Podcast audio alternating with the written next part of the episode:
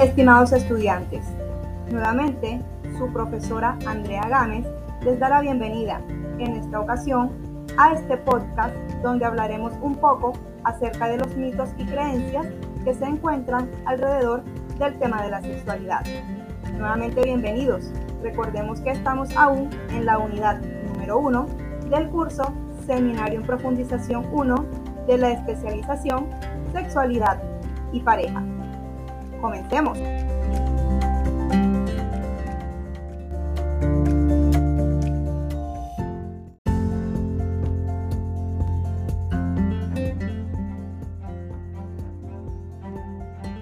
Cuando se habla del tema de la sexualidad en nuestro entorno, no se puede dejar de lado que es un tema que genera muchas veces controversia, ideas contrarias y que incluso hoy en día se presenta como un tabú. Son muchas las creencias, algunas de estas erradas, que se tienen acerca del tema.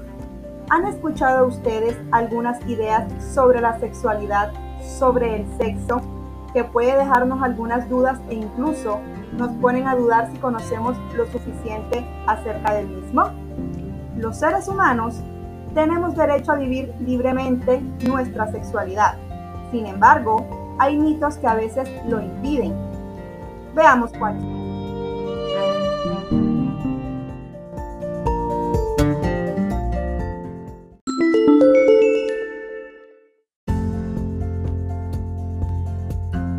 Los mitos sobre la sexualidad son todas aquellas creencias, afirmaciones, narraciones o tradiciones que empezaron a ser comunes y a circular entre las personas, pero que pueden implicar algún riesgo en la salud incluso en la integridad de cada uno de nosotros. La Universidad Central realizó una charla donde se identificaron los principales mitos referentes al tema. En primera medida tenemos, con condón no se siente placer. Este mito es falso. El placer sexual no depende del condón. Si bien la sensación puede no ser la misma, al usar condón te proteges y evitas adquirir enfermedades de transmisión sexual. Segundo, la pastilla del día después es un método para planificar. Totalmente falso. La pastilla del día después es un método de emergencia para cuando se tienen relaciones sexuales sin protección. No se puede abusar de ella ni usar constantemente porque en la mujer puede traer repercusiones. Tercero, después de los 50 años ya no hay deseo sexual. Falso. El deseo sexual depende de diferentes factores como los biológicos, que están relacionados con el estado de salud de las personas, los procesos de vida o incluso las características del cuerpo.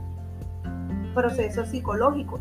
Aquí se tienen en cuenta cómo la persona ha vivido su sexualidad, cómo ha sido su vida, su cuerpo y por último, los aspectos socioculturales, pues el entorno influye en la visión de los individuos frente al desarrollo sexual. Cuarto, tomar alcohol o al emborracharnos garantizamos tener mejor sexo.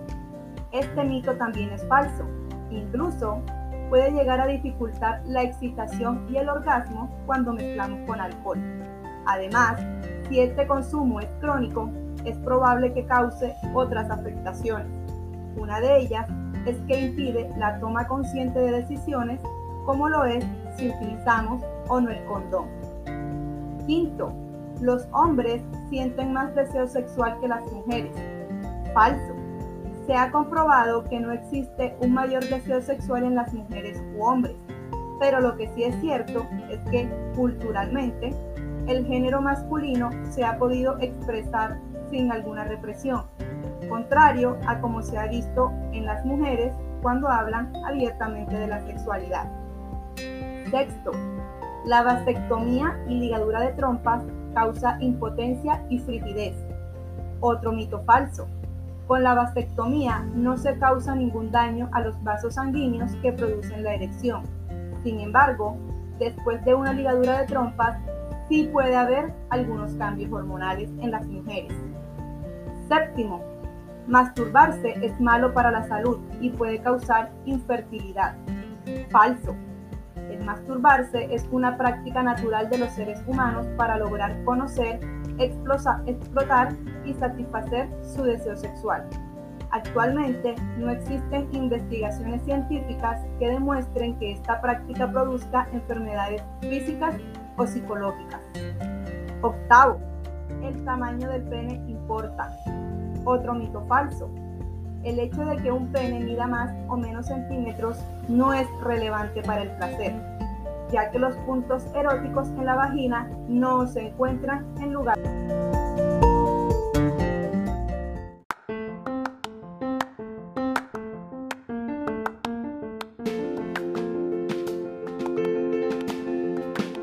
Adicional a los mitos mencionados anteriormente, existen muchos más y de toda índole. Se debe tener en cuenta que incluso estas ideas, que en muchas ocasiones son erróneas, pueden afectar de manera consciente o inconsciente la vida sexual de un individuo, porque puede generar consecuencias en sus sentimientos, emociones e incluso en su autoestima. La sexualidad es independiente en cada persona y lo que es placentero para ti no precisamente será placentero para el otro. Con la pareja se debe tener la confianza, comunicación y comprensión para poder llegar a acuerdos. Gracias por estar atentos a este podcast. Vamos a la unidad número 2 y continuemos afianzando más conocimiento.